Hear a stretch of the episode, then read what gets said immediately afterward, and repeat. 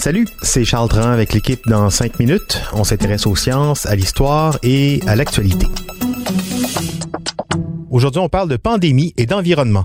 Plus les recherches sur la COVID-19 progressent, plus on apprend que certaines conditions médicales préexistantes sont des facteurs de risque importants dans le fait d'attraper ou non le coronavirus ou dans le fait de vivre des complications plus sérieuses.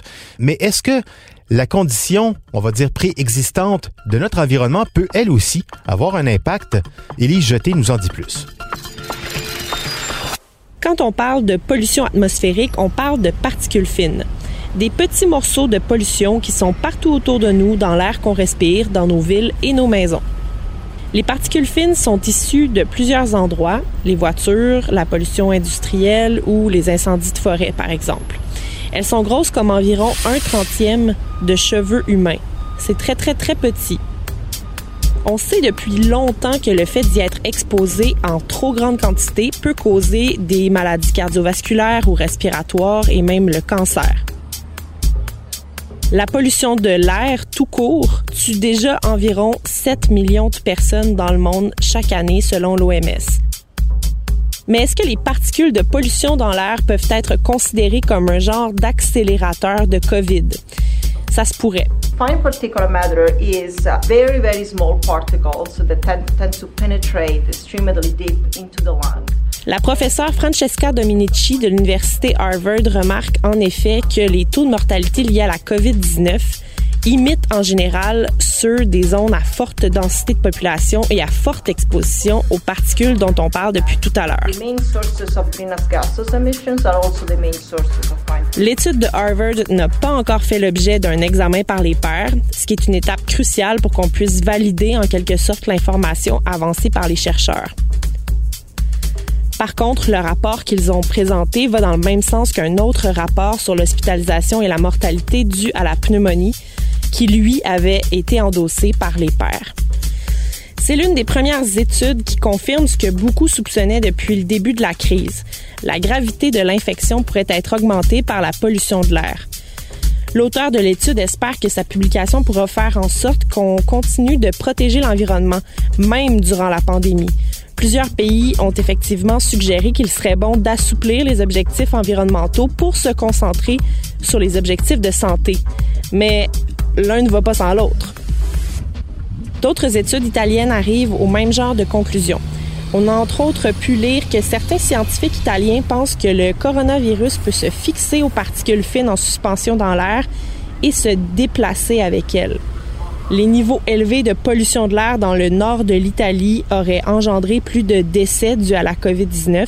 Les régions les plus polluées ont enregistré des taux de mortalité d'environ 12 contre 4,5 dans le reste de l'Italie. Ce genre d'observation, par contre, ça ne fait pas l'unanimité parce qu'on fait une simple corrélation. On n'a pas d'études de cas réels et individuels pour appuyer les chiffres. Paul Villeneuve, professeur en environnement à l'Université de Carleton, et Mark Goldberg, professeur au département de médecine à McGill, mettent en doute les résultats et les conclusions de cette étude. Ils ont coécrit un article dans lequel ils prétendent que les résultats surestiment largement le taux de mortalité de la COVID-19 dû à la pollution atmosphérique. Comme de nombreux scientifiques en ces temps incertains, ils trouvent en gros qu'il est trop tôt pour tirer des conclusions. Et c'est vrai, la COVID-19 est une nouvelle maladie. On la connaît que très peu pour commencer à lui prêter toutes sortes d'intentions. Ça explique néanmoins la pluie d'articles scientifiques qui se contredisent et partent dans tous les sens. On n'a pas assez de recul encore pour bien comprendre la maladie, la décortiquer, l'analyser et trouver des solutions viables. Selon eux, donc, la recherche épidémiologique optimale pour avoir des résultats intéressants serait une étude de cohorte, dans laquelle les personnes diagnostiquées avec la COVID-19 seraient suivies dans le temps, rétrospectivement. Ceux qui sont morts de la COVID-19 seraient comparés à ceux qui ne sont pas morts. Évidemment, ça se fait pas en deux semaines. Heureusement, la pollution serait à la baisse dans les pays occidentaux depuis les 15 dernières années, selon le chercheur Dan Goldberg de l'Université George Washington. L'agence Science Presse rapporte que le dioxyde d'azote aurait diminué de 55% dans des grandes villes américaines comme New York, Philadelphie ou Los Angeles. Oui, donc euh, le petit virus qui s'accroche à des micropolluants pour se propager allègrement, c'est pas aussi simple que ça. Sinon, dans les villes polluées, la distanciation sociale ça donnerait pas grand-chose. Ce qu'on sait par contre, c'est que euh, le virus, il est souvent plus meurtrier chez les personnes plus faibles, personnes âgées, conditions médicales, cœur, diabète, poumon. On sait aussi que dans les environnements pollués, l'état de santé des gens est moins bon.